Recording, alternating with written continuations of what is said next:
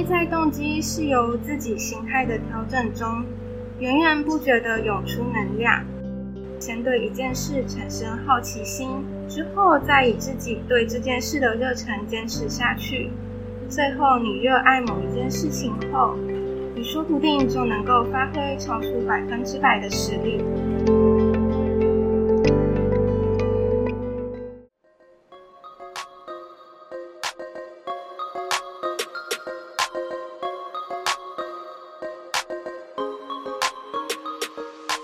嗨，我是席娜 Athena，欢迎来到理想自己研究室。在理想自己研究室，我会和你聊聊如何探索自己的潜能，并从设计人生以及生活优化的角度，帮助你实践理想生活。准备好过上你的理想生活了吗？和我一起听下去吧。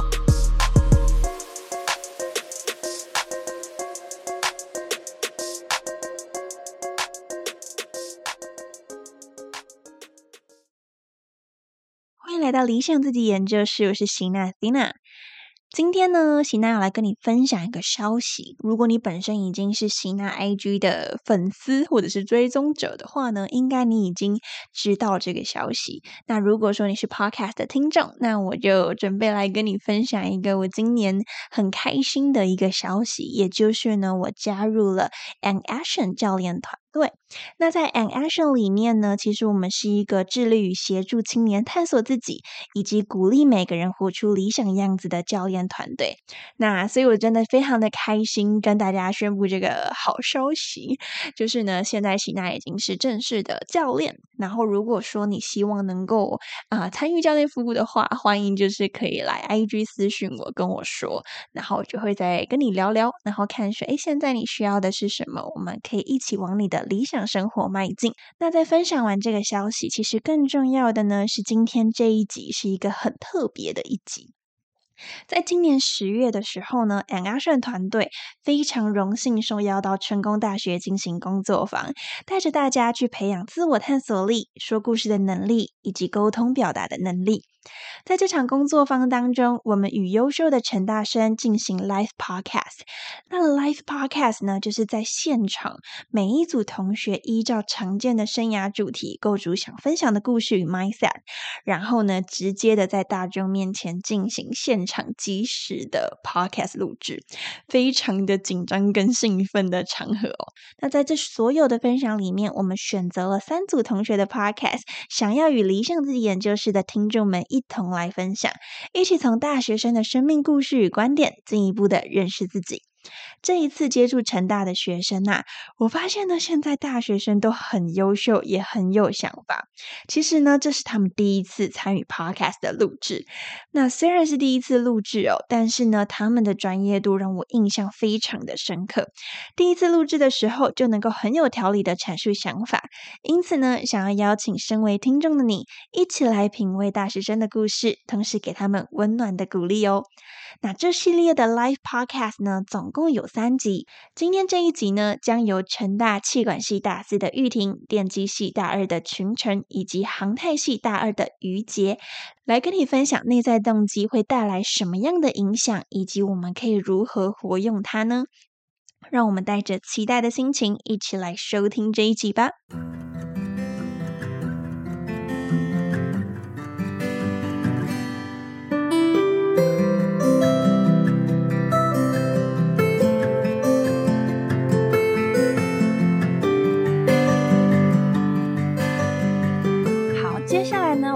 跟第三组的同学来去聊聊如何有意识的提升内在动机，走向满足的生活。让我们邀请玉婷、群成以及于杰来跟我们分享。那一开始呢，想要先请教玉婷哦，就是做哪些事情的出发点是来自于内在动机呢？能不能帮我们举一些生活的例子？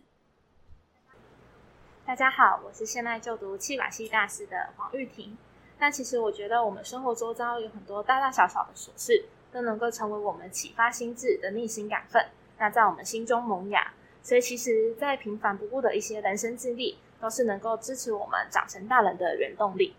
那我想要分享，我有一个学弟的姐姐，她在一年前就是从国贸系毕业，然后后来当了全职考考生，然后最近刚考上了国考。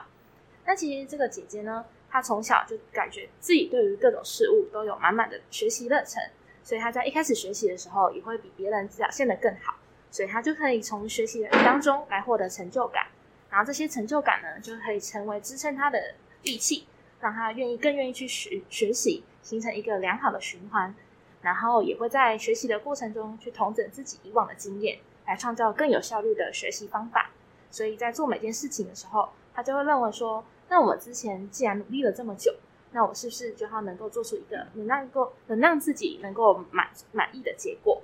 那你会发现在他的努力的过程中，他其实不是为了获得他人的赞赏而努力，而是想要把握各个阶段能够掌握的资源，让自己能够为自己的人生创造一点惊喜。那其实他就可以在这样知识的洪流中找到个人的定位。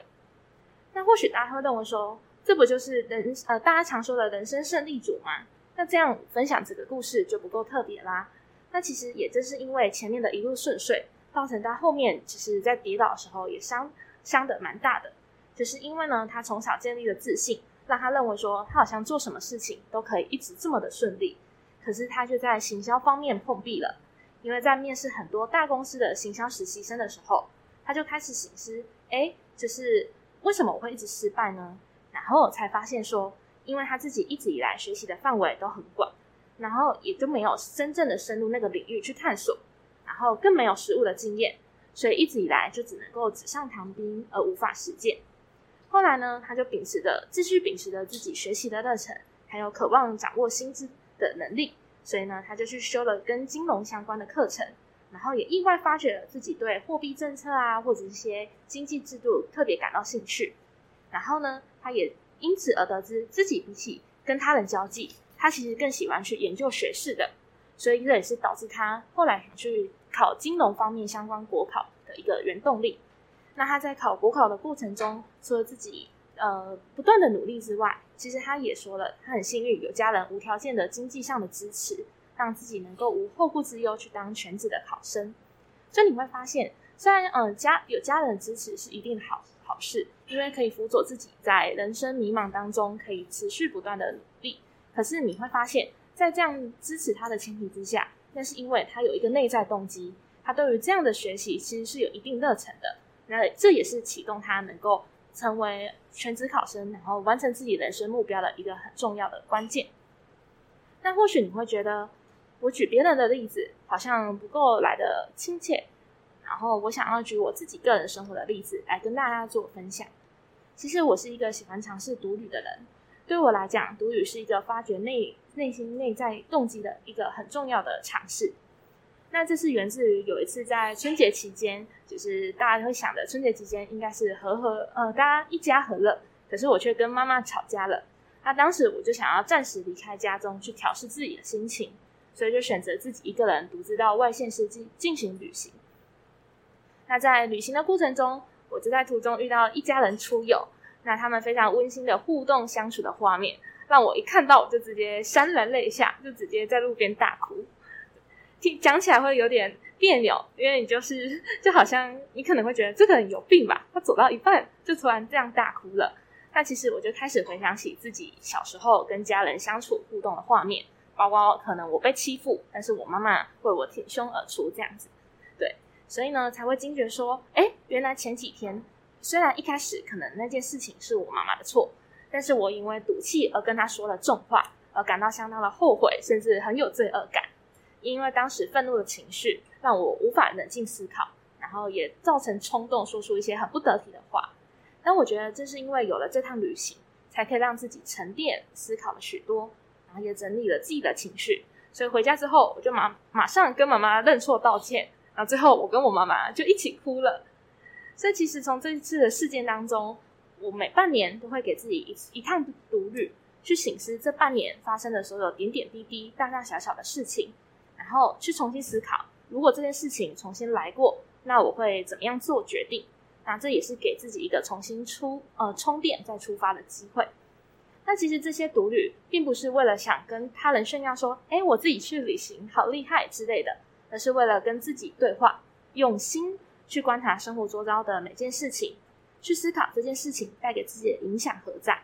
所以曾经其实有人问过我说，你尝试独旅会不会是因为没有朋友啊？但其实我觉得不然，就是一群人一起出游是有开心的地方，但是一个人出游其实有它的魅力所在。那我觉得我有尝试看看，才知道自己喜不喜欢。感谢你的分享，就是无论从刚刚他人的故事，或是你自己的故事，我都觉得啊备受激励。然后尤其是独旅的故事，我觉得让人觉得说哇，如果是我，我可能也想要来尝试看看。那接下来呢，我想要请教于杰哦，为什么我们需要提升内在动机，以及内在动机它存在的必要性是什么呢？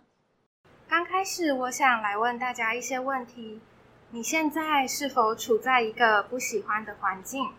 假设你像我一样是大学生，你现在就读的科系是你喜欢的吗？如果你是上班族，你喜欢你现在的工作吗？还是你觉得现在的你处在水深火热当中，每天早上踏出家门时都很痛苦呢？如果你正在过着这样的生活，你会不会期待有一天你踏出家门时是轻松的心情呢？之所以我们会如此，是因为对于生活的无感，甚至是排斥。当你们在做一件自己不喜欢的事时，你可能可以做得好，但是你不会快乐。我想大家都知道，动机是驱使我们做一件事情的主要原因之一。但是，动机其实可以分为内在动机与外在动机。就像是选择科系的外在动机，可能是常常身边亲友或者是父母的建议，而进入了一个你觉得你适合某个科系的误区，